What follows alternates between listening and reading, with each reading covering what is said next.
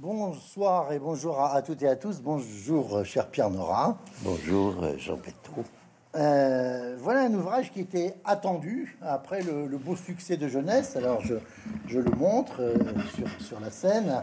Une étrange obstination. Et voici Jeunesse dans l'édition blanche. Et je précise que il vient de sortir en, en poche. Vous le trouverez d'ailleurs disponible, euh, comme d'habitude, là, à côté de l'endroit où Pierre Nora dédicacera tout à l'heure euh, une étrange obstination. Alors, euh, j'avais eu l'honneur de, présenter avec vous ce livre. C'était le 12 avril 2021. J'ai repris mes notes. Et vous étiez, comme on disait et comme on dit, dans le studio de la librairie Mola à Paris, Square d'Agençon. Euh, et puis moi sur cette scène, à votre place d'ailleurs, euh, et nous étions, comme on dit désormais, comme dit désormais l'histoire, ça va vous parler, dans la période de la Covid. Voilà, hein, c'est qui est devenu historique. Alors, cette fois-ci, donc, on, va, on va évoquer une étrange obstination, et d'emblée, vous posez d'ailleurs le problème du titre de votre ouvrage, la première page.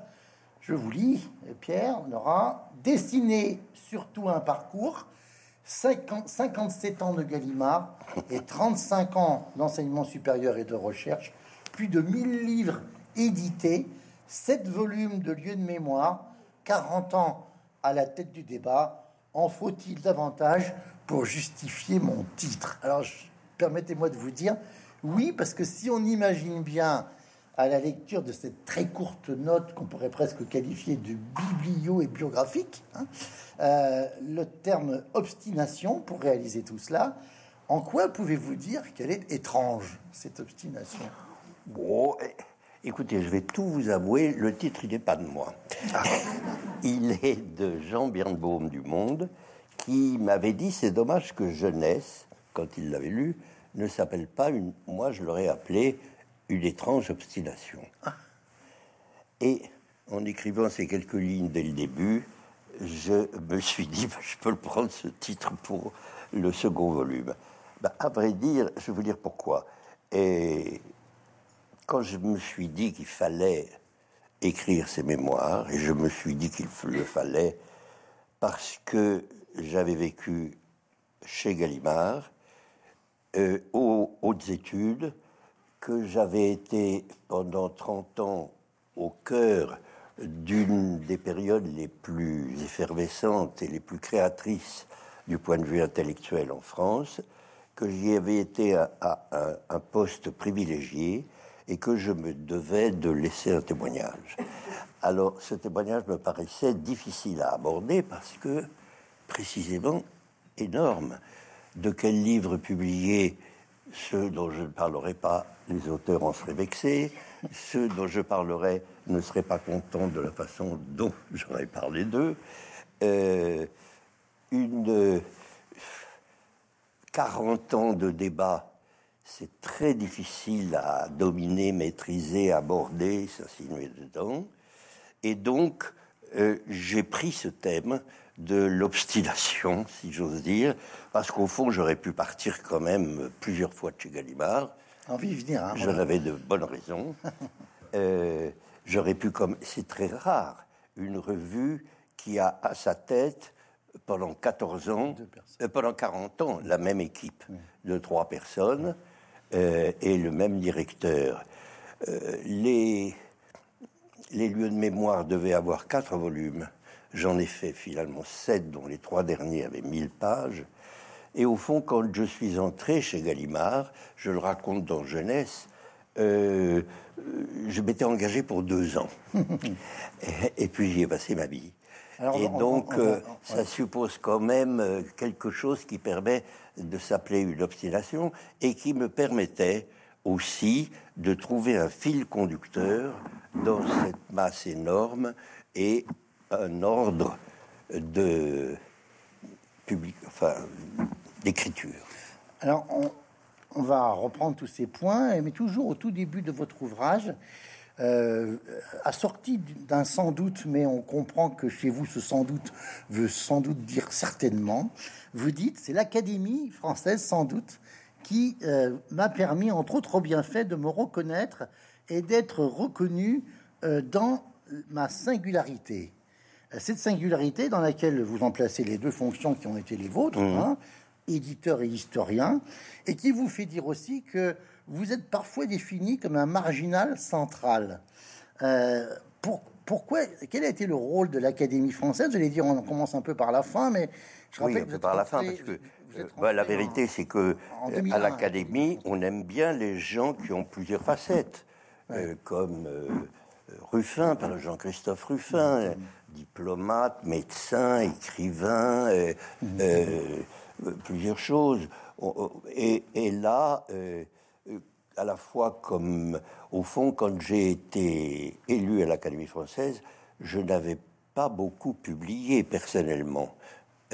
Donc j'avais publié beaucoup d'autres, j'avais fait les lieux de mémoire, et c'était à la fois l'historien et l'éditeur que ils ont voulu élire. Et du coup, ça me permettait de faire une phrase euh, sympathique sur l'Académie. Alors le premier personnage de la formidable galerie de portraits que vous, que vous faites, hein, que vous dressez, et on va en envisager euh, ou en dévisager quelques-uns avec vous, c'est Gaston Gallimard. Alors vous racontez votre première rencontre, elle est assez étonnante. Il y a quelques mois simplement que vous êtes arrivé chez Gallimard, vous dites il devait avoir à peu près 85 ans. Alors j'ai regardé, ça devait être en 1966 à peu près par là. Oui, oui. Vous, vous montez le voir, en fait. Ah vous- si, sinon vous avez raison, oui. oui.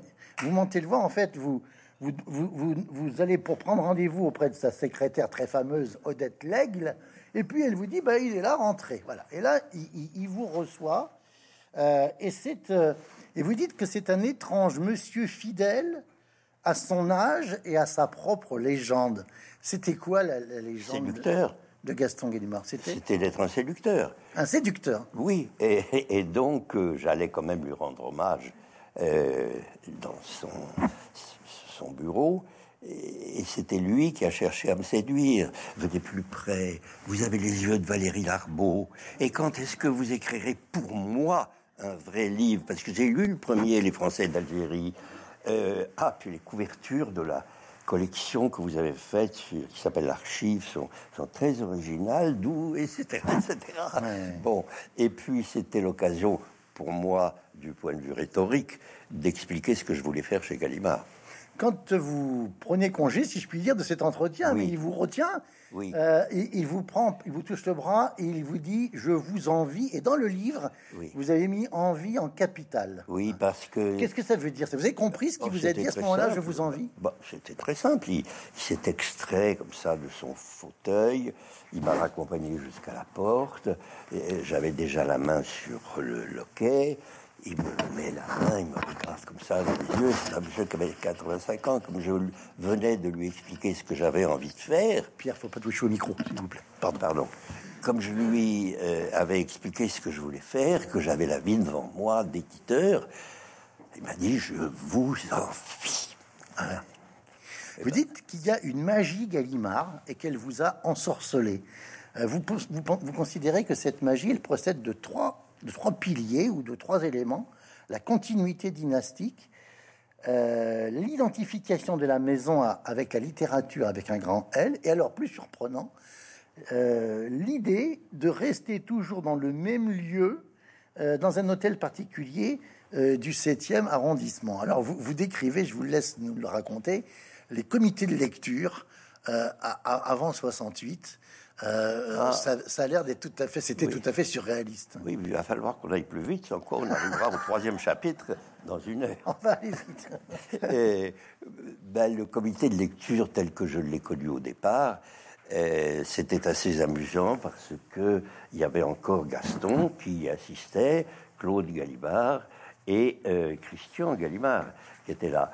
Et on avait l'impression que c'était euh, Lénine, Marx, Staline. Vous savez, le, profil comme ça des trois, qui ne disaient pas un mot, et il n'y avait pas de table, on était assis sur de mauvaises chaises autour d'une immense table.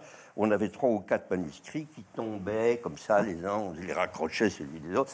Et, et en plus, on faisait son petit topo, et la famille Gallimard ne disait rien. Donc on ne savait pas ce que ça devenait, refuser, accepter, etc.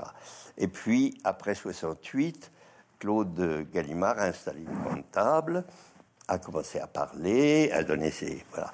Et avec Antoine Gallimard, ça a été beaucoup plus étendu, euh, très beaucoup plus convivial euh, sur chaque auteur. Mais malheureusement, il l'a arrêté. Et quand j'ai dit ça hier, euh, on m'a dit mais comment il l'a pas du tout arrêté? Si, il l'a arrêté en ce sens que ce n'est plus l'ensemble des directeurs d'édition, mais seulement les concernés par la collection blanche. D'accord. Vous voyez, et autour, voilà, c'est mots plus restreint, si j'ose dire. Bon, alors comme vous m'avez dit d'accélérer, on va accélérer. Euh, non, ce qui était rigolo, c'était de voir les gens au comité de lecture, un type comme Queneau, par exemple, euh, il avait tout lu, visiblement, il lisait un manuscrit de la première ligne à la dernière. C'était assez amusant quand il y avait Modiano, par exemple, qui était littéralement stressé à la seule idée de parler. la transpiration commençait euh, de deux personnes avant qu'il ne commence à parler. Et puis quand il avait tout le quoi parler, c'était... Ben, ben c'est un livre. enfin, un livre un texte. Donc c'était assez amusant, j'ai décrit tout ça. Euh, bon, sur les, sur les Gallimards, euh, la, présentation que vous nous en faites, on a quand même un, peu l'impression qu'il y avait des, personnalités quand même très différentes hein, entre, entre évidemment Gaston, le patriarche, vous avez peu connu, Claude, avec lequel vous avez des rapports. Oui, écoutez, pour tout dire, c'était pas facile de faire trois chapitres sur les Gallimards, publiés chez Gallimard. Oui, bien sûr. Euh, et comme vous pouvez imaginer. Je voulais être sincère, franc, disant les choses que je pensais, et je ne pouvais pas tout dire. Euh, il y avait quand même une certaine diplomatie qu'il a fallu euh, appliquer. Euh, simplement, ce que je peux dire aux gens qui liront le livre, c'est que je n'ai pas tout dit, mais tout ce que je dis, je le pense. je pense qu'effectivement, chacun a apporté une pierre très importante à la construction de cet édifice. Le premier Gaston, euh, qui a eu avec Hachette un contrat qu'on ne peut pas imaginer aujourd'hui, qui date de 1932, mm. et au terme duquel Hachette, qui n'était pas éditeur et qui n'était que distributeur, achetait ferme la production Gallimard euh, par catégorie 25%, 50%, 75%. Vous imaginez pour un éditeur, le, livre qui est acheté à 75%, il n'a plus de soucis à se faire comme euh, financier et manager. Et donc, le fameux comité de lecture a pu, entre Gide, Malraux, euh, beaucoup de gens, euh, faire publier ce qu'il voulait. Et ces beaux esprits ont permis la réalisation du catalogue le plus superbe de tous les éditeurs, je dirais, européens. Et Claude a apporté quelque chose de capital, c'est la rupture avec ce contrat Hachette. Euh, au moment du renouvellement, euh, il ne l'a pas fait, il a fait sa propre distribution et la maison est devenue adulte. Euh, il, a fallu développer le secteur commercial, bâtir des, des annexes, etc., etc.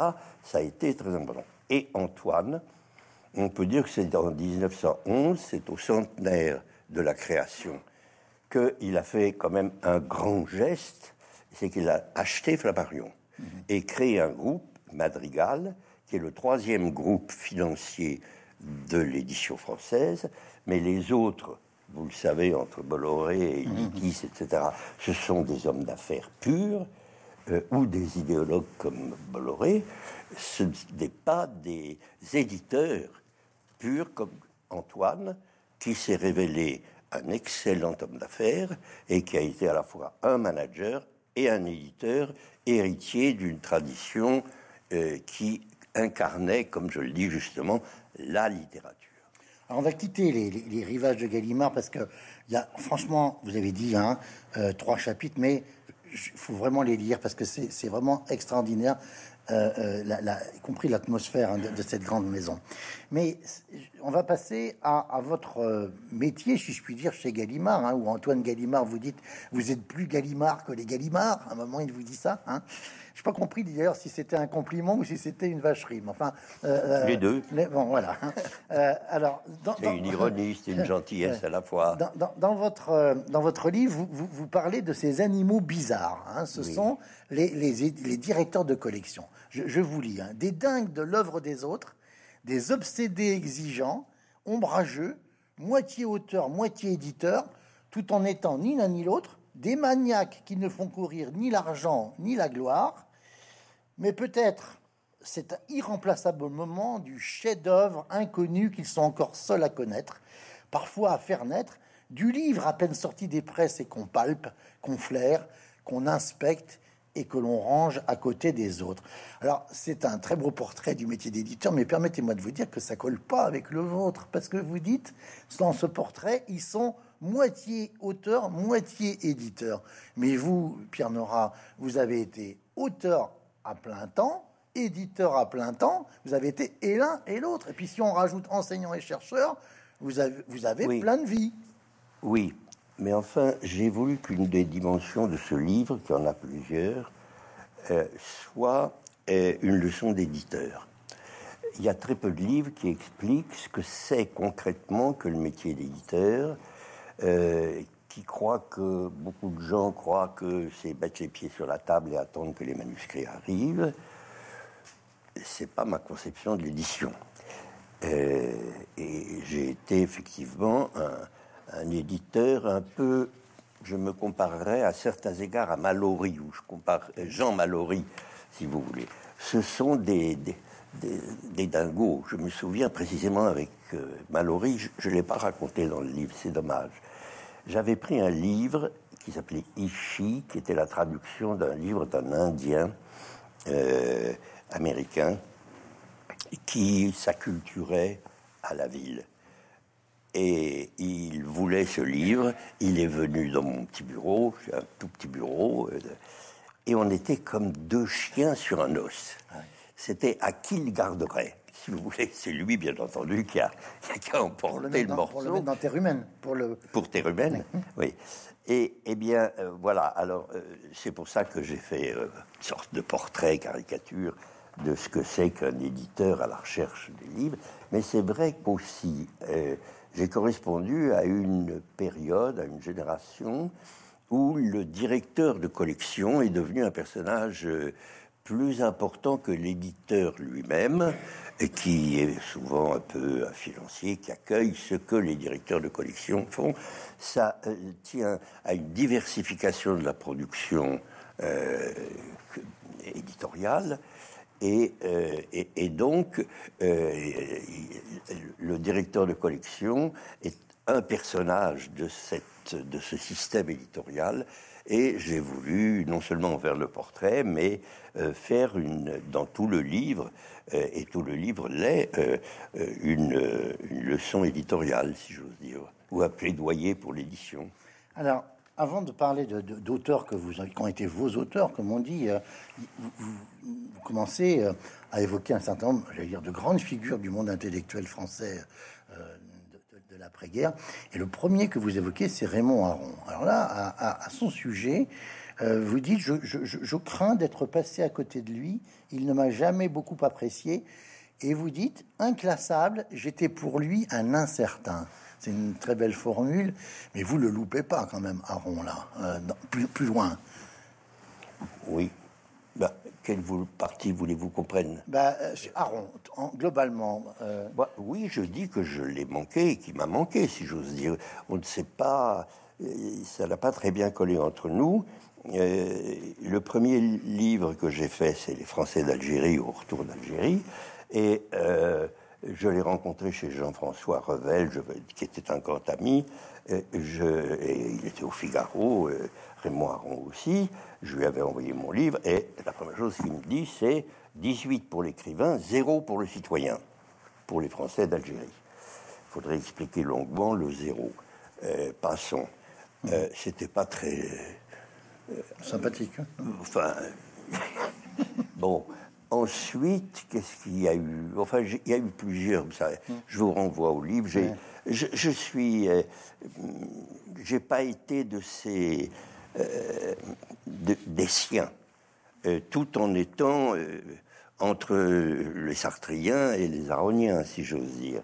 Euh, de, vous savez, de ceux qui préfèrent euh, euh, s'être trompés avec Sartre qu'avoir eu raison avec Aron. Et, Et vous, dites- l'inverse. vous, vous dites, d'ailleurs en citant en particulier le sort qu'il avait pu réserver à Pierre Asner, il préférait, dites-vous, séduire ses ennemis que de se rapprocher de ses amis. Qu'est- Qu'est-ce qui lui a manqué, à, à votre avis Oh, bah, c'est un homme d'abord. Qu'il- qu'est-ce qu'il avait en trop qu'il avait de Il y avait beaucoup de vanité chez lui, Ouais. beaucoup de désir également. Et les gens étaient tout blancs ou tout noirs pour lui un peu. Euh, et, et moi, j'étais donc un, un- un type qui n'a pas très bien compris parce que pour lui, ou bien on faisait sa thèse et on était professeur, ou bien on était éditeur et on publiait les thèses des autres. Euh, on était de droite ou on était de gauche, on était aronien ou on ne l'était pas, on était des siens ou on ne l'était pas. Euh, et, et moi, il n'a pas bien compris le type hybride un peu que j'étais à l'époque, qui se cherchait lui-même comme historien, euh, qui renvoyait tous les sujets de thèse qu'il commençait, et donc il avait l'impression que j'étais pas un historien cadré, que j'étais pas non plus un éditeur qui ne faisait que ça, donc il, il comprenait pas très bien qui j'étais et quoi j'étais. Et en particulier quand je me suis présenté aux hautes études sur la euh, l'insistance de Jacques Le Goff, qui était président, il était venu me voir en disant ou vous quittez Gallimard ou vous entrez aux études, mais euh, faites pas les deux. Et quand j'étais allé voir Bourdieu, il m'avait dit mais reste chez Gallimard et soit et garde un pied chez euh, aux études et, et fais les deux, et etc., etc. Donc voilà pour ce qui est d'Aaron. J'ajoute, et ça c'est un peu méchant peut-être ce que vous voulez dire, c'est que euh, j'ai tou- j'ai toujours eu euh, le sentiment que c'était un, très grand pédagogue, un grand professeur, mais pas un philosophe qui apportait vraiment quelque chose à la dites- philosophie. vous dites même, pardon, hein, vous dites même qu'il vous fait faire des sauts de puce philosophiques. Oui, j'ai toujours eu l'impression que, que ces livres déployaient une rhétorique d'une extrême subtilité et, et d'une grande connaissance, surtout de l'économie, euh, pour revenir en conclusion tout près de là où il était parti. Les choses étant toujours, les, ces livres se terminant toujours par les choses étant ce qu'elles sont, euh, l'avenir nous dira si, euh, peut-être que, mais peut-être aussi que, euh, ce qui n'est pas faux. Mais voilà, c'est pas. Alors, il y, en a- y y en un autre. Il y, a, un- il y a un mythe un peu. Il y a, un autre qui, est alors là, entretenu qui est- qui est aussi. aussi un monstre sacré, avec lequel, là, pour le coup, euh, c'est, on dirait quasiment euh, euh, bagarre à hockey choral, c'est Fernand Brodel. Parce que là, ça démarre très vite et très fort. La première fois que vous le rencontrez, il apprend que vous êtes inscrit en thèse, vous avez un sujet de thèse, c'est Pierre Renouvin, autre grande figure. Et là, il vous tutoie, vous dites dans le livre, il, tutoie tout le monde. il tutoie tout le monde, et il vous dit, je vois que tu as choisi les cons. Oui. Euh, euh, et ensuite, vous, vous rapportez ce dîner chez votre beau-frère François Furet, euh, où euh, Oui. il vous traite de petit voyou qui fait du détournement de Talweg. Oui, Et là, votre sœur Jacqueline, Oui. dont vous parlez très bien dans Jeunesse, hein, Oui. qui est adorable et qui vous aimait beaucoup, dans, dans, dans Jeunesse, je me souviens que vous disiez que vous avez ce mot très beau pour elle, vous dites qu'elle était attachante, euh, euh, Jacqueline. Euh, mais Jacqueline le- vous défend en disant c'est de mon frère dont vous parlez, monsieur. Oui. Euh, si si c'est ça, vous avez vous avez plus rien à faire chez moi. Oui. C'est quand même extraordinaire parce que Brodel, là, c'est Oui, ce qui est extraordinaire surtout, c'est que Furet, qui était mon beau-frère à l'époque, n'a pas dit un mot. Mais, mais non, Bro- Brodel, euh, euh, oui, euh, bah, lui aussi, beaucoup de problèmes. D'abord, j'avais écrit Les Français d'Algérie. Sa femme est française d'Algérie. Elle était pour la France algérienne. Et mon bouquin était hostile. C'était un bouquin de jeune homme qui, qui tapait du pied. Euh, et, et donc, dès le départ, il m'a pas, il m'a pas apprécié. Ensuite, il n'aimait pas l'histoire contemporaine. Moi, c'est l'histoire contemporaine qui m'attachait pour des raisons à la fois existentielles, je l'explique dans le livre plus loin, et, et lui ne supportait guère les gens qui s'intéressaient à l'histoire. Bon, en plus, je le raconte, je ne devrais pas. Il avait une petite, un petit côté antisémite de vieux paysan lorrain.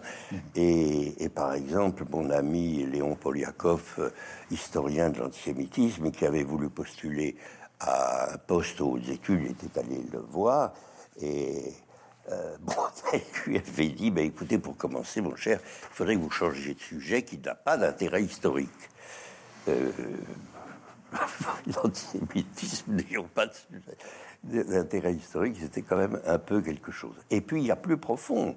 Il y a que le type d'histoire qu'il a fait, dont je respecte euh, l'importance, euh, c'était un homme de pouvoir qui a créé les hautes études. Il a fait énormément pour l'histoire, mais c'est pas mon histoire. Et je pense que j'ai fait avec Jacques Le Goff euh, en 1973 le faire de l'histoire en trois volumes euh, que les historiens qui sont peut-être ici ont connu euh, et dont on a beaucoup dit qui marquait la fin du magistère brodélien. Mm-hmm. Il n'y était pas, et c'est une autre histoire que la sienne. Et, et voilà, et donc je ne serai jamais entré aux études de son vivant. Alors, il y a un dernier personnage qui... Toi, pas de son vivant, puisque j'y étais, mais, de, son règne. Oui, de son règne, sous son règne. Un dernier personnage qui va vous soutenir, d'ailleurs, dites-vous, euh, pour, pour votre entrée à l'Académie française, qui est quand même extraordinaire. Donc, c'est Claude Lévi-Strauss. Et vous dites que, à propos de Claude Lévi-Strauss, je n'exclus pas que dans le fond de son cœur, il est préféré rester le principal auteur de plomb parce qu'il était très très fâché avec les Gallimards, où avaient paru donc les mémoires du général de Gaulle, que de se mêler à un groupe universitaire chez euh, Gallimard. Et alors, il y a une anecdote qui est assez extraordinaire. Vous l'interrogez après Sabra et Chatila. Vous lui demandez ce que représente pour lui le judaïsme. Et il a une réponse incroyable que vous ne qualifiez pas ainsi, mais moi je m'autoriserais presque à la qualifier de talmudique. Il dit Oh mon cher, que voulez-vous? On ne peut pas s'intéresser à tout. Claude Lévi-Strauss. Et vous dites, et vous concluez, je n'ai connu ce déni à personne. C'est extraordinaire comme histoire, ça. Oui. À la réflexion, après avoir écrit ça, j'aurais rajouté quelques lignes en disant que je ne sais pas si c'est l'expression d'un déni radical ou l'expression d'un esprit supérieur et volontairement libre je, lui aurais laissé le bénéfice de cette hypothèse. bon, c'est quelqu'un qui a beaucoup compté pour moi, Lévi-Strauss.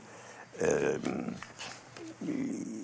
Triste Tropique a été pour moi un, tournant de la conscience occidentale et j'ai préfacé Triste Tropique dans des conditions qui me sont retombées dessus que je raconte longuement dans le livre, c'est que Jean-Paul Ottoven, qui était s'occupait des idées à l'Observateur et qui était pour éphémèrement un euh, directeur de collection des classiques du XXe siècle, avec des préfaces pour euh, chaque grand livre, euh, m'avait demandé de préfacer Triste Tropique de la part, m'avait-il dit, de Lévi-Strauss. Honneur suprême, euh, et dans mon euphorie, je n'avais pas pris la précaution élémentaire de téléphoner à Lévi-Strauss pour lui demander si c'était bien vrai que je m'étais jeté dans le travail. J'avais fait une préface dont, pour tout dire, je n'étais pas tellement mécontent. Si on avait le temps, je vous dirais ce qu'il y avait dedans. Il y avait quelque chose, il y avait, il y avait, il y avait trois choses dedans. C'était la, je, m'étais dit que si Lévi-Strauss m'avait fait demander à moi et pas à un ethnologue, c'est qu'il voulait que je remette son livre dans le contexte historique de l'époque. Or, tout ce truc paraît fin 1955, début 1956, c'est-à-dire au moment du congrès, du 20e congrès du Parti communiste, où Khrouchtchev déboulonne la statue de Staline, euh, au moment de Bandung, de la conférence de Bandung, qui est l'affirmation du tiers-monde, et à un moment que j'avais pu remarquer vraiment, qui est le départ en flèche du club méditerranéen, mhm. qui suppose évidemment le goût des Français pour le voyage lointain et les tropiques gais ou tristes. alors j'avais remis ça dans le contexte. Et évidemment, c'était, ça n'a pas plu du tout à Lévi-Strauss, qui, d'abord, euh, mettre une préface d'un petit genou euh, en tête classique euh, aussi important, c'était un sacrilège. le, ne pas dire que le livre et son succès pouvaient relever d'autres choses que du talent pur et simple de l'auteur, c'était un scandale. Et, donc, euh, ça n'allait pas du tout. Alors, il m'a envoyé une lettre très drôle, que je cite d'ailleurs là-dedans, qui, euh, pour la première partie, euh, me, remerciait d'avoir accordé tant d'attention à un livre qui n'en valait pas la peine. une deuxième partie qui me louait euh, d'avoir eu une compréhension aussi intime de sa pensée. Attention pour la troisième. Et la troisième, plus courte, où il s'exprime, oui, où il s'autorisait à me faire euh, deux ou trois réserves mineures qui évidemment descendaient complètement le tout. Et alors je dis effectivement qu'il a eu un certain mérite parce que, paraît-il, à l'Académie, au moment où il y avait eu un, sorte de brainstorming. Euh, il avait mis mon nom sur que votre nom, que votre nom, voilà, des propositions. Alors, Mais enfin, oui, il a compté beaucoup. C'est un homme qui a énormément compté dans mon travail d'historien. Et il faut dire que il euh, qu'il a beaucoup apprécié les lieux de mémoire, mhm. qu'il avait fait ce qui est assez rare en article dans le Figaro pour dire que c'était la façon la plus originale pour lui d'écrire l'histoire aujourd'hui. Et il m'avait écrit une lettre très, très louangeuse où il m'avait dit euh, euh, Vous avez inventé une formule, le livre musée. Voilà. Et, donc, euh, et on ne peut pas dire ça, etc. etc. Donc, c'est un mélange de, Alors, il y a un chapitre entier qui est consacré à Michel Foucault faut le lire parce que c'est vraiment très fort et, j'allais dire c'est presque intime. Euh, il y a une forme d'amour-conflit euh, en permanence entre vous. Euh, je pense qu'on peut dire que il vous fascine, d'ailleurs vous le dites, hein, mais vous percevez de plus en plus chez lui ce que vous appelez son indifférence à la vérité. Et puis après vous faites un constat pour le vulgum pecus que je me sentais cette extraordinaire subtilité d'intelligence commençait à donner l'impression de n'être tant obsédé de la recherche du dire vrai que pour aboutir par une perversité inhérente au dire faux. Une fissure s'introduisait ainsi dans ma fascination pour lui, et vous dites, chez ce grand philosophe, ce n'est pas la, vérité qui compte, c'est l'effet. Foucault est un homme à effet, mais quel effet? Je vous cite là. C'était pas facile de faire un chapitre sur Foucault, figurez-vous. Euh, un chapitre entier euh, essayant de, à la fois de raconter nos rapports qui avaient été à la fois idylliques, euh, parce que j'avais publié les mots et les choses qui avaient, qui l'avaient fait exploser en quelque sorte, plus que l'histoire de la folie avant, que oui, il a, été le plus important de mes auteurs, et donc on a eu des rapports très, très, très chaleureux euh, pendant, pendant très longtemps, jusqu'au début du débat, à vrai dire. Et puis les débuts du débat, où il a mal supporté euh, l'arrivée de Gaucher, dont il a parfaitement compris que le premier volume sur euh, la, la folie. oui, de, de pas l'achèvement de l'esprit humain, l'aliénation de l'esprit humain, je me souviens. Enfin, bon, bref, le premier livre qui était sur la psychiatrie était le contraire de la thèse. Parce que, parce de que- pardon, parce que j'explique, Gaucher était aussi influencé par euh, son épouse, Gladys Swain, Oui. et, et, euh, et quelque part, c'est la contre-thèse de Foucault par rapport à la notion de l'enfermement. Absolument. C'est la contre-thèse sans le dire. Et Foucault l'a parfaitement compris. Et tous les critiques, d'ailleurs, euh, se sont précipités sur Foucault pour dire euh, le, ben, quelle réaction de ce livre. Ah, mais c'est un livre formidable, je fais le compte-rendu. À tous les journaux, il a promis le compte-rendu, et à aucun il l'a fait. Et il n'y a pas eu d'article critique finalement sur ce premier livre de, Marcel Gauchet.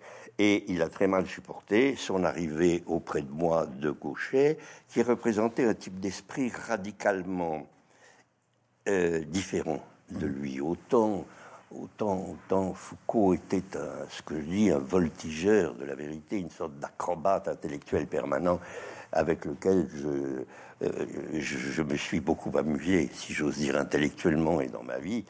Euh, et autant euh, Gauchet euh, tra- travaille Un comme un- un une sorte de, de paysan qui laboure en profondeur le sol de la vérité, si j'ose dire. Et, et alors je me suis trouvé au milieu des deux, effectivement, et c'était très inconfortable. Alors, il, vous dites, euh, euh, il, à la fin, ça devenait vraiment très compliqué, puisqu'il menace de partir. hein, euh, euh, alors là, il faut quand même que vous expliquiez quelque chose à, nos auditeurs, à ceux qui nous, regardent. C'est cette relation compliquée entre l'auteur et l'éditeur. On en a eu l'illustration dans l'actualité avec l'arrivée d'Isabelle Saporta suite au départ de, Madame de Closet. hein, des auteurs qui disent mais je ne veux pas rester euh, chez mon éditeur avec euh, tel ou tel directeur ou directrice de collection, euh, comme s'il y avait une relation à trois là assez compliquée entre l'éditeur, le directeur de collection et l'auteur. Et là carrément, il va avoir euh, Gallimard, euh, Claude Gallimard à l'époque, hein, pour lui dire que il va s'en aller. Voilà. Alors ça c'est considéré comme une catastrophe si un auteur comme Foucault s'en va. Bah, pour moi, c'était pas bon. Et puis, j'en avais pas envie, et lui non plus, finalement. Donc, il faut, il faut remettre tout ça dans un contexte que je mets dans, dans le livre et qui est, qui est compliqué, qui est celui de la dissidence des, l'Europe- enfin, des, des intellectuels de l'Est. Et au fond, Foucault, qui avait une situation assez confortable, se vivait en, en homme qui voulait être un- un dissident et euh, qui voulait pas régner dans une grande maison comme il régnait. Et puis, euh, euh, c'était le, le début de Mitterrand. euh, et, et Foucault a détesté Mitterrand, littéralement, quand il- je le raconte là longuement dans mon livre, quand, quand Mitterrand est arrivé au pouvoir, il m'a téléphoné, Foucault, en me disant euh, quand Pétain arrive au pouvoir et qu'on a un journal, qu'est-ce qu'on fait? On a une revue. Qu'est-ce que vous allez faire? On avait parlé du débat. Il parlait du débat, oui. Ah oui, carrément. Oui. Euh, et, et donc, euh, et puis plus en profondeur, et je crois que c'est un peu ça mon, mon apport de ma proximité avec lui et du portrait que je peux en faire, c'est qu'il était très mal à son aise avec l'histoire de la sexualité Exactement.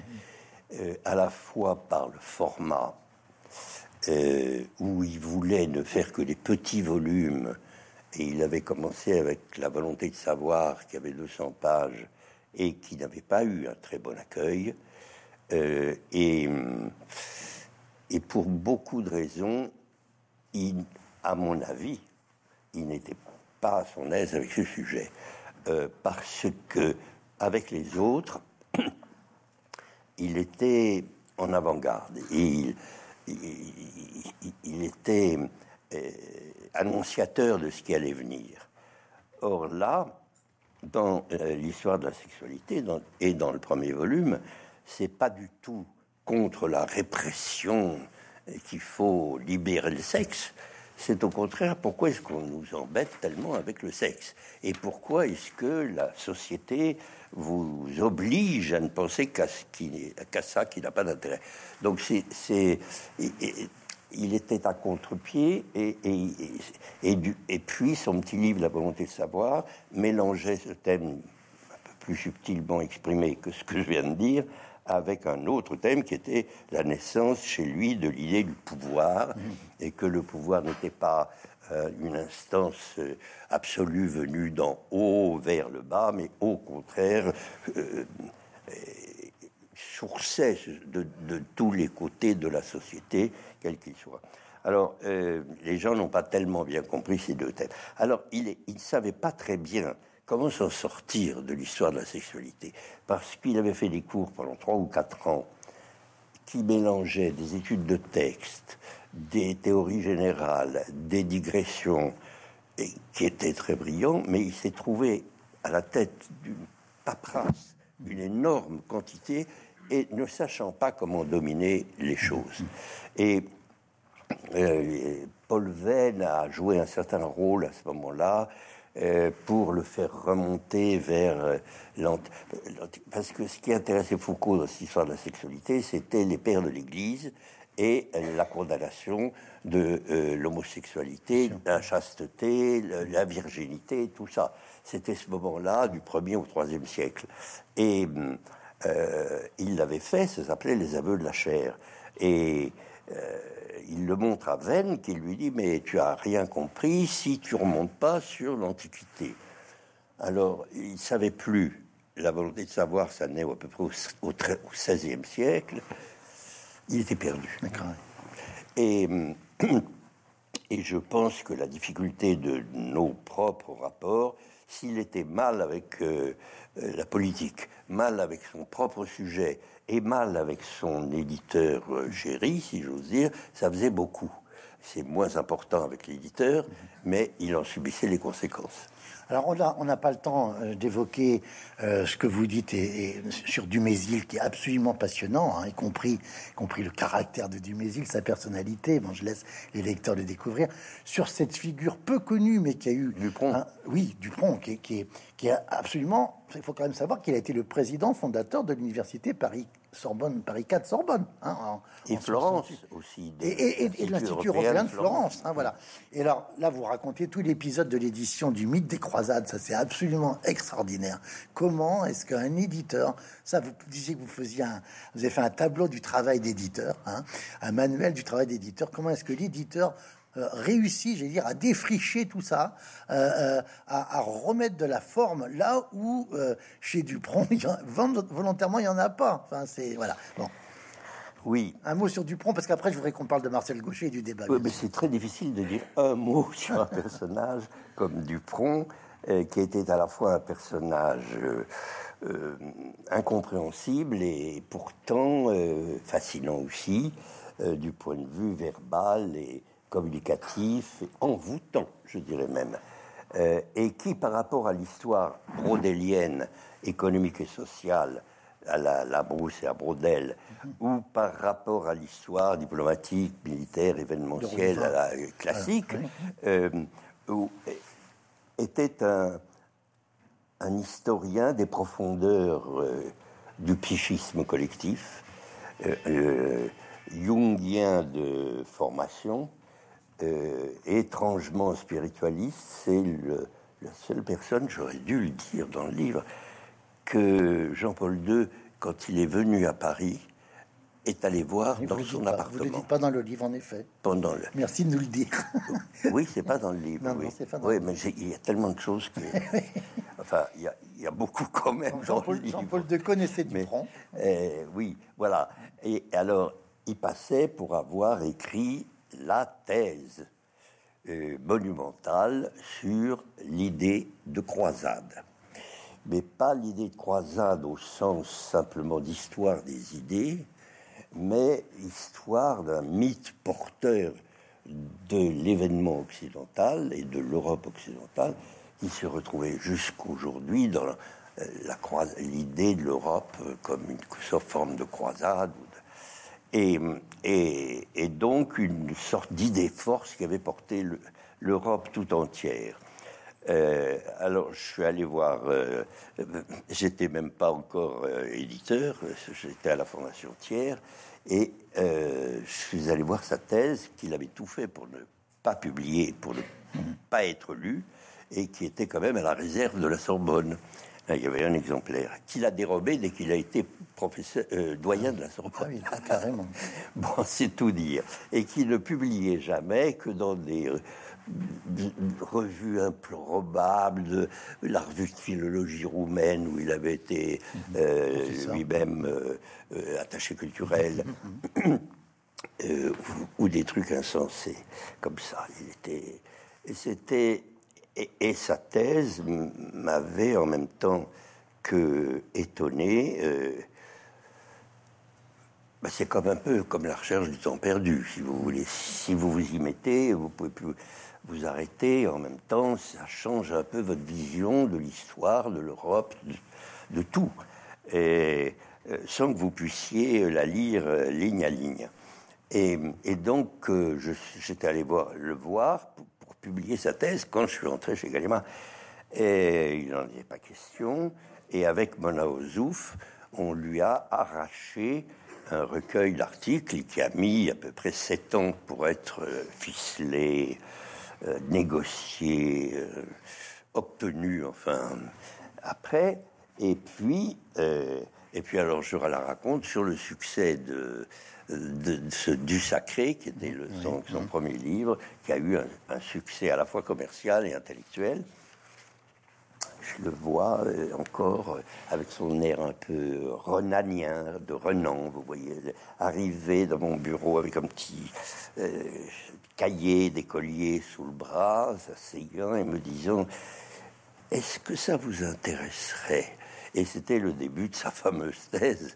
Alors, on, qui devait, oui, ça m'intéressait s'il la raccourcissait, mhm. s'il la réécrivait autrement, etc. Et puis en fait, il l'a allongée jusqu'à sa mort, qui a peu été.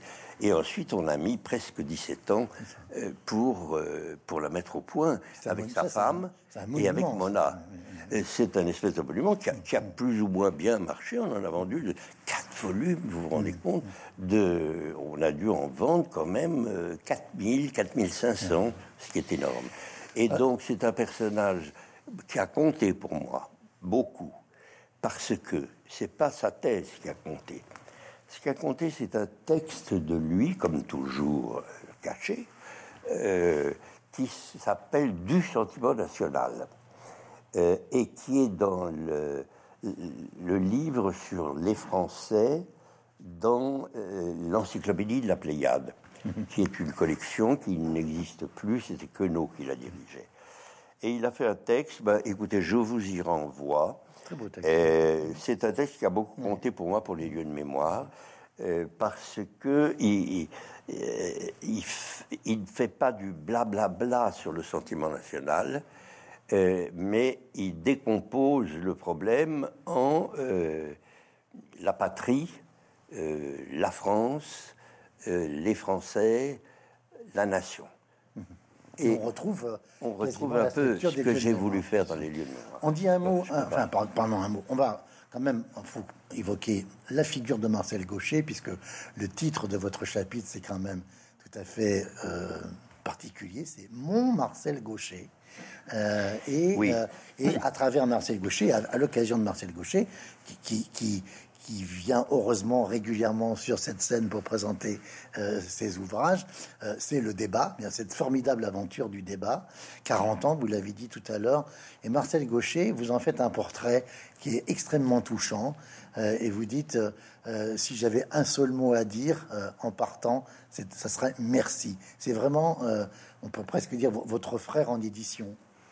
Oui, écoutez, c'était pas le plus facile des chapitres à faire euh, parce qu'il est vivant, qu'il est dans le bureau à côté de moi euh, et que je l'ai vu euh, pendant près de 50 ans tous les jours, que j'ai eu des rapports à la fois étroits et très lointains avec lui. Vous n'êtes jamais allé chez lui, par exemple? Oui, on se vous voit. Et et, hum, on a des rapports très particuliers qui ont été soudés par un combat commun, si j'ose dire, celui du débat. Euh, et hum, au départ, il n'était pas grand-chose, si j'ose dire. Il avait moins de 30 ans, il n'avait pas beaucoup, il n'avait pas publié ou quelques articles.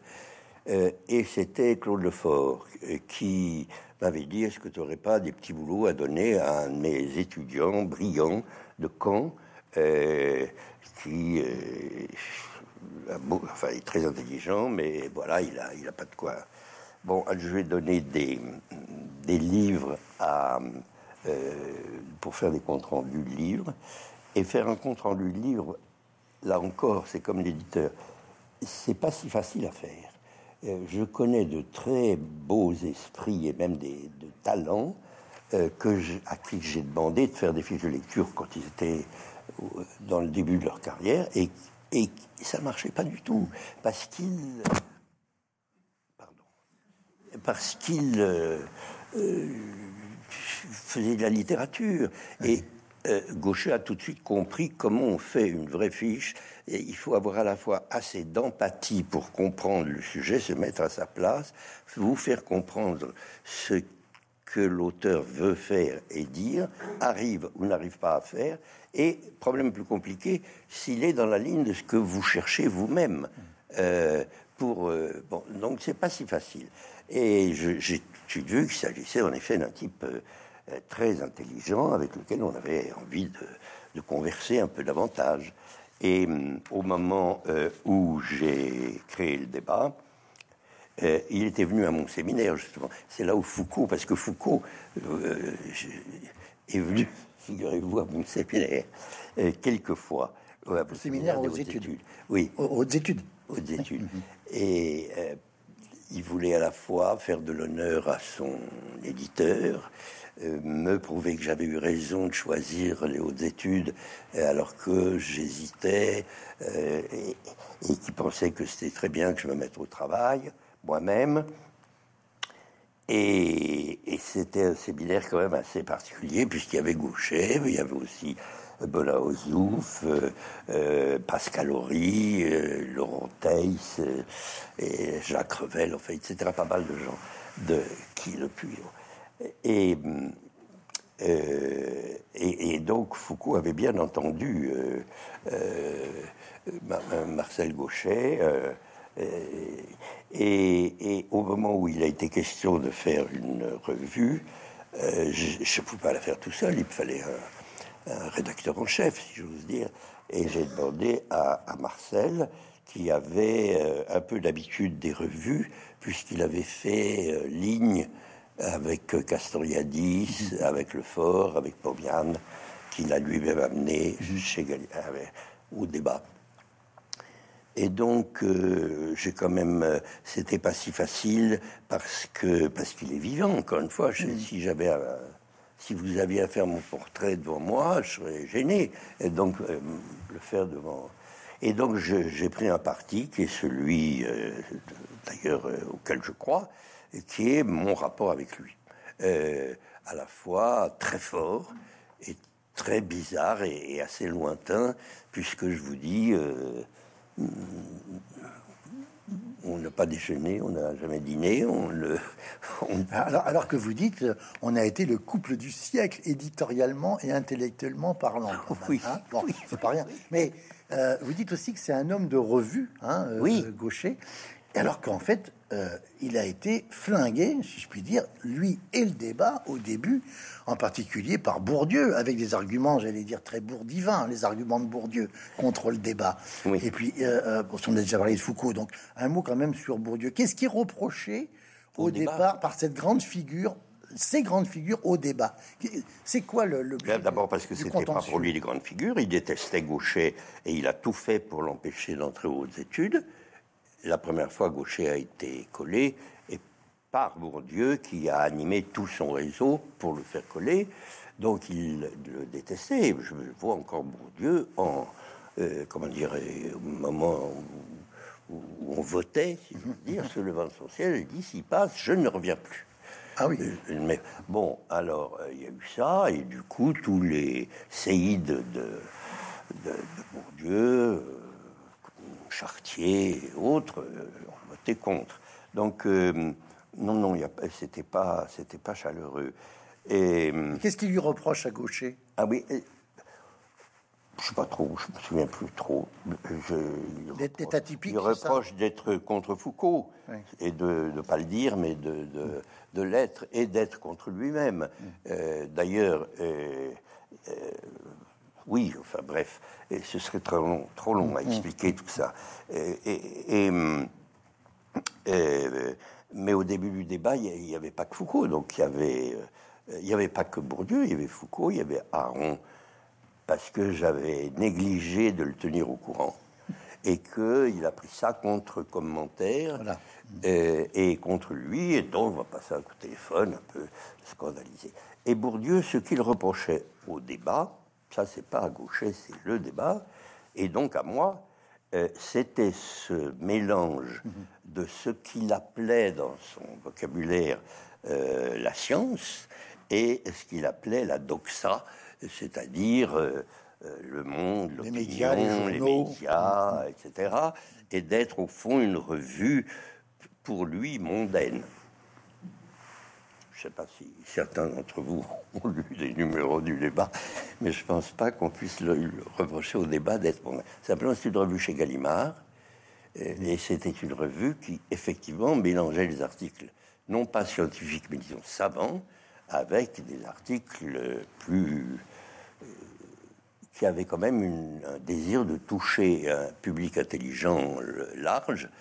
euh, et, et du coup, il supportait pas ce mélange des genres et, et avait commencé à m'appeler l'arbitre des élégances. Alors, la, la revue, euh, elle, est, elle est créée 79-80. En 80. Et, et- et, euh, en 2020, c'est l'arrêt. Donc, 40 ans d'une histoire, vous dites, tout à fait extraordinaire. Donc, portée, et c'est très rare pour une revue de cette importance, par, on va dire, un, un- un duo assisté d'un de, trio avec Christophe Fabian. Fabian, hein, bien sûr. Euh, et, et- et vous dites que euh, euh, la revue, quand elle s'arrête, d'abord, on, on s'en rend compte, j'allais dire merci, elle vous libère du temps pour écrire vos mémoires, ça c'est très important, vous le disiez déjà dans Jeunesse. Euh, mais en 2020, quand elle s'arrête, vous dites, le débat s'arrête parce que le débat en France n'existe plus vraiment. Oui. Je force le trait. Je renvoie à mon article final où, et-. Parce que c'est évidemment un contexte euh, compliqué à expliquer. Euh, si, bien sûr, le débat existe, mais c'est plutôt le pugilat que le débat. Euh, et que la montée des extrémismes de droite comme de gauche réduit le périmètre de la raison, si j'ose dire, assez étroitement, et qu'on a l'impression de se parler entre nous, au lieu de parler aux autres. C'est en ce sens que peut-être je dis qu'il n'y a pas de débat, puisqu'on on se parle entre nous. Et ça a toujours été un petit peu ça, à beaucoup d'égards. Mais enfin, voilà, d'autre part, euh, le débat ne correspond plus à l'ère du numérique. Les, les- les- une revue comme le débat euh, est lue- était lue à la fin article par article. Cherchait, euh, je parle d'index, cherchait s'il y avait un article sûr. ou un- C'est le contraire de l'esprit d'une d'une revue.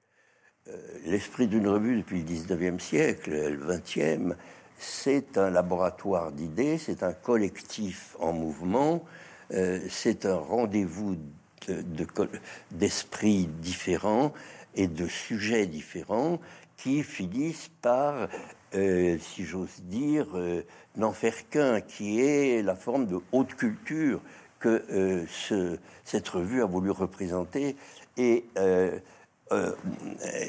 et- et qui a correspondu à une époque historique assez précise. C'était celle où, pour moi, les intellectuels n'avaient plus à essayer à changer, à transformer le monde, mais à le comprendre. C'était l'époque qui la- correspondait la- de 80 au début du XXIe siècle un changement euh, extraordinairement profond de tout, de la civilisation, de tout. Et, euh, et, le débat, pour moi, et les intellectuels euh, avaient pour mission de chercher à essayer collectivement, j'entends, de le comprendre, ce qui est le, principe même de la revue, c'est-à-dire de convoquer des esprits différents.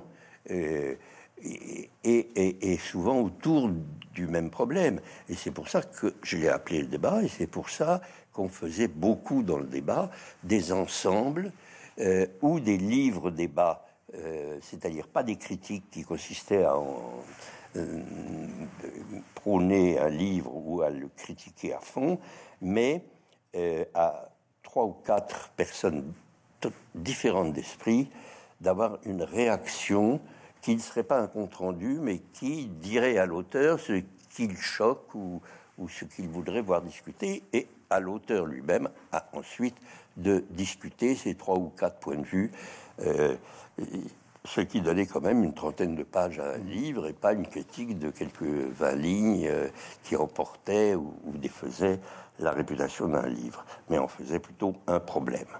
Euh, pardon, je vous interromps parce que euh, on, va aborder à partir de là d'ailleurs les lieux de mémoire, mais en vous écoutant, vous avez dit à l'instant, ça correspondait à une période où les intellectuels n'avaient plus comme mission à transformer le monde, mais à le comprendre. C'est exactement l'inversion de la onzième thèse sur Feuerbach de Marx. Jusqu'à présent, dit Marx, les intellectuels ont fait que d'interpréter le monde. Désormais, il, convient de le changer. Là, vous prenez le contre-pied de cette onzième thèse sur Feuerbach. D'accord. Ah oui, bien sûr. Et, et, au fond, on a correspondu, je le dis et l'explique longuement à la fin, à, une période de, de, sortie de l'âge révolutionnaire. Et de naissance d'un autre type de, de, culture et de civilisation qui n'a pas pour horizon euh, la révolution à combattre ou à prôner. Euh, ça, ça a été un peu le, la, matrice, la, matrice. Alors, les lieux de mémoire, si, on voulait euh, paraphraser Roland Barthes, on pourrait dire que c'est une sorte de cathédrale gothique de, l'historiographie, à, propos ce que dit ce que dit Barthes de la de déesse Citroën. Alors, j'en donne quelques mensurations, si je puis dire. Hein. Huit ans entre la parution du premier volume et du septième. Trois grands thèmes la République, un volume, la Nation, trois volumes, les France, trois volumes et plus d'une centaine de contributeurs. Et puis en 93, l'expression rentre carrément dans le dictionnaire Le Robert, hein, euh, qui était une expression du langage courant. Alors, ce qui est absolument passionnant dans votre livre, c'est que vous rendez hommage à Marcel Proust et vous dites, vous avez lu tout à l'heure, vous avez parlé de la, recherche, vous avez dit que vous l'avez lu très jeune, je crois que vous le disiez déjà dans jeunesse, et ça vous a beaucoup marqué. Vous l'avez lu d'un trait quasiment. Et vous dites, euh, de toute évidence, il est l'inventeur des lieux de mémoire. Et vous mentionnez, page 218, que Proust n'était ni apprécié d'André Breton, ni de Jean-Paul Sartre, ni d'André Malraux, ni de Claude Lévi-Strauss, comme le, rappelait, comme le rappelle Antoine Compagnon dans, un chapitre du volume 2 de La France.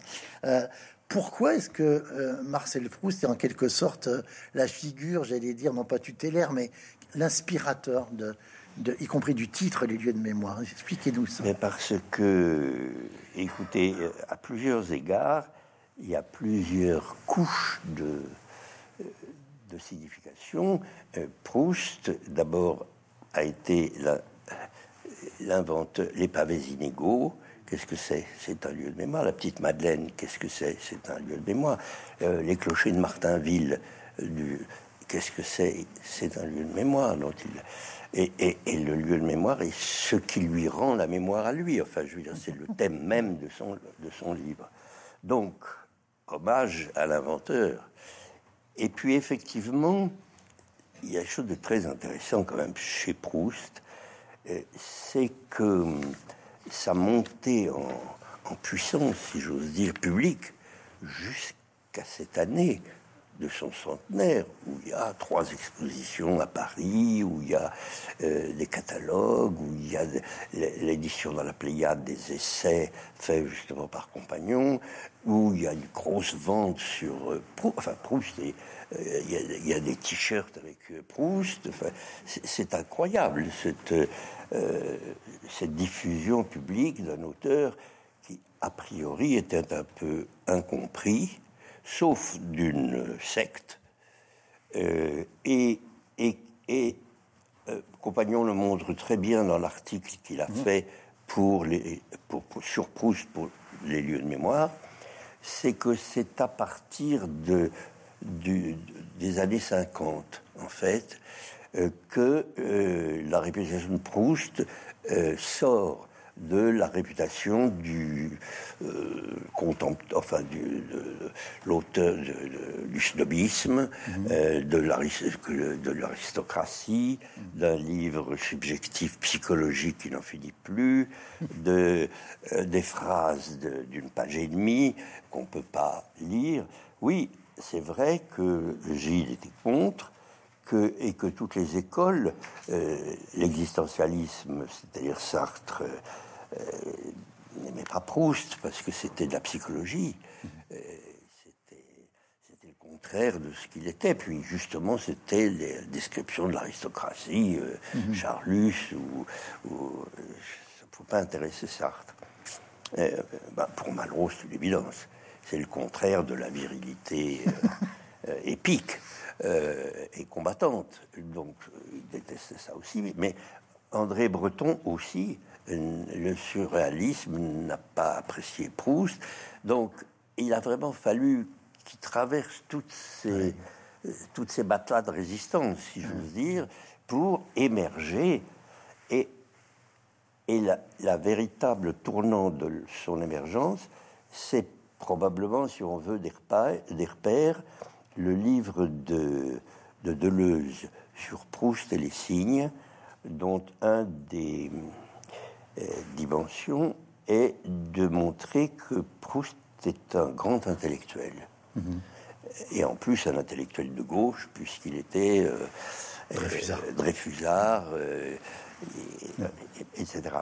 Et, et que le roman n'est pas un roman de la marquise sortie à 5 heures, mais un roman totalement intellectuel et que ça coïncidait avec le moment où Tadier, Yves Tadier, dans sa thèse, montrait bien que le narrateur est une création littéraire de Proust qui lui ressemble, c'est vrai, mais qui ne sait pas Proust, ce qui lui permet toutes sortes d'anachronismes, et, de, etc., etc.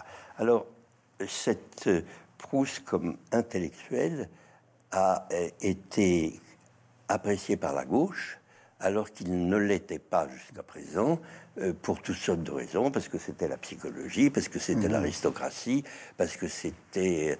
Euh, voilà. Et je crois, moi, qu'il a fallu, pendant ces 30 années dont je parle dans le livre, les grandes années des sciences humaines, etc., il y a eu beaucoup de choses qui ont euh, certainement des, de grands leviers pour, pour, favoriser la proustomanie, la légitimation de l'homosexualité, Moi, j'ai relu Proust cet été et je me suis vraiment rendu compte que la moitié du livre est consacrée à l'homosexualité. Hmm. Des livres entiers, euh, euh, Albertine, euh, Albertine disparue, la, la, prisonnière, et, et, même la moitié du temps retrouvé. Et sur Charlus, et puis les jeunes filles en fleurs, c'est pas des jeunes filles, c'est des jeunes gens. Donc c'est vraiment et quand je dis ça me dit, mais c'est évident, il, a écrit pour ça. Et Swann, c'était du tout. Alors, euh, voilà. Pourquoi Donc Proust, euh, lieu de mémoire, ça m'a paru... Euh, Alors, les lieux, de, mémoire, vous dites que c'est l'occasion de traiter de la relation entre histoire, dont vous dites qu'elle relève, l'histoire relève de procédure, alors que la mémoire est immédiate. J'ai aussi euh, euh, trouver que vous dites c'est un anti-lavis hein, euh, par rapport à la, à la, conception qui était en particulier celle de Lavis, hein, pour qui vous dites entre la République, la nation et les France, Lavis a voulu réunir les trois en un. La notion se, confondait avec la France, dont l'histoire culminait dans la République. Vous, vous déconstruisez en fait tout cela. Je voudrais qu'on termine par l'évocation. C'est très beau. Vous dites euh, vous dites que les lieux de mémoire ont gardé la fraîcheur poétique du sifflement de la grive pour vous. Et Mais le sifflement de la grive, c'est Chateaubriand. Voilà, c'est ça. Celle qu'entend Chateaubriand, hein, dans le parc du château de Combourg. Hein, non, pas dans le cadre du château de Combourg.